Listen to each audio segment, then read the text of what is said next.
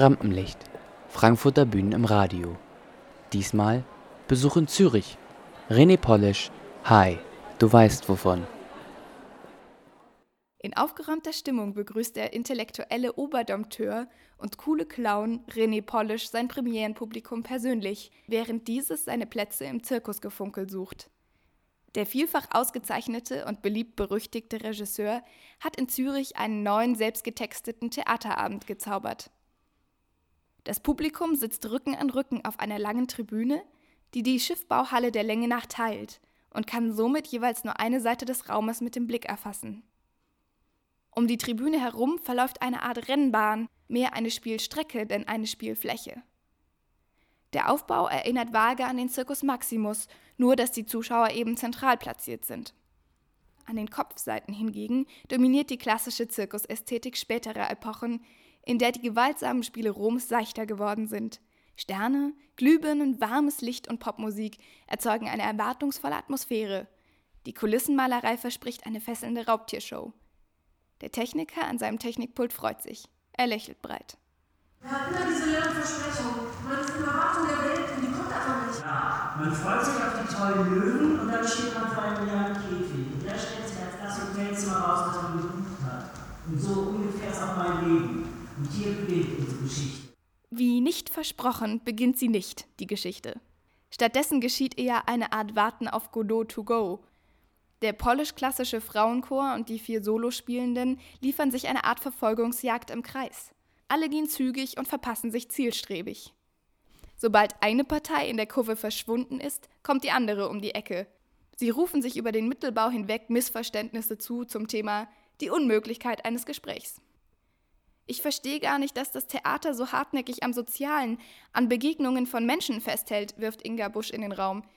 Vielleicht haben wir es ja längst mit etwas ganz anderem zu tun. Hier begegnen sich ja noch nicht mal die Schauspieler. Ich will jetzt sagen, der Weg zur Bühne war nicht immer schon so lang. Scheiße! Ja, wir sind irgendwie schon ganz schön lange unterwegs. Oh Gott, wir müssen gleich auftreten. Ich glaube, es ist soweit. Ja, ja, scheiße. Wo ist denn mein zweiter Schuh? Wo ist denn der Schuh? Das Tempo und die Absurdität, mit der sich die Situation selbst fesselt, erzeugen eine hohe Spannung. Es müsste ja nur mal jemand stehen bleiben und es käme zum Zusammenprall der Individuen mit der uniformierten Masse. Aber die Fallhöhe wird umschifft und auch im weiteren Verlauf des Abends wird ein Spiel gespielt mit Erwartungen, die zuverlässig enttäuscht werden, ebenso wie sich der Text dringend bemüht, seiner Bedeutung zu entkommen. In Hai geht es um einen Hund, der Deine Katze heißt um eine vielgestaltige Depression, die in einen imaginären Käfig gesperrt wird, und um zahlreiche Anekdoten, die meistens auf So ist es auch mit meinem Leben enden. Wer zufälligerweise den Animationsfilm Alles steht Kopf gesehen hat, wird an einigen Stellen zumindest wissen, wovon die Rede ist, aber noch lange nicht, was es zu bedeuten hat. In High wird sich immer wieder über Low-Budget-Filme lustig gemacht. Die Spieler selbst hopsen hingegen in einem High-Budget-Kontext herum. High. High vom Budget, oder vom Helium der riesigen Ballons? Oder doch von den Kräuterretten? Jedenfalls kichert das Publikum zuverlässig bei jedem der vielen Kifferwitze. Das ist hier Picknick am Hanging Rock. Auf Gras. Klar, Picknick auf Gras. Nein, auf Gras, Mann. Nicht auf Gras. Auf dem hier. Alles ist irgendwie halb. Man sieht nur die Hälfte und hört nur entfernt, was auf der anderen Seite gesprochen wird. Die Schauspieler sind halb gehetzt und halb unterspannt. Irgendwie wird miteinander gesprochen, aber irgendwie auch nur halb. Die vielen witzigen und zitatreifen Sätze ergeben eher eine Merksätzeschlacht als einen Dialog. Daran ändern auch Umgangssprache und Füllwörter nichts. Nur wenn der Fernseher an ist, ist was los, sagt Schauspielerin Marie-Rosa Tietjen. Auch auf der Bühne ist die Videoübertragung von der anderen Seite oft das Einzige, was los ist.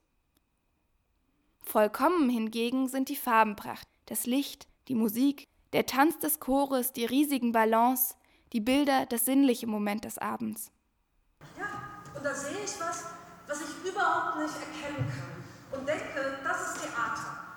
Aber hier kann ich was erkennen. Hier bin ich nicht damit belästigt, was das für eine Bedeutung hat.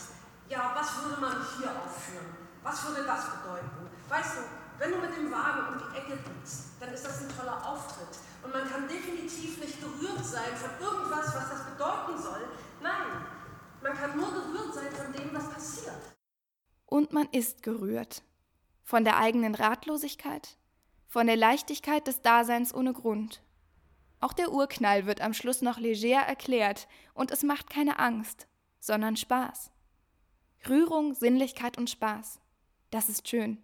Der Techniker freut sich noch immer. Wenn Denken, wie es im Text heißt, meistens Fühlen ist, dann habe ich an diesem Abend viel gedacht. Zurück bleibt eine kindliche Freude am Spaß des Spektakels und eine leise Sorge, auf der falschen Seite gesessen zu haben.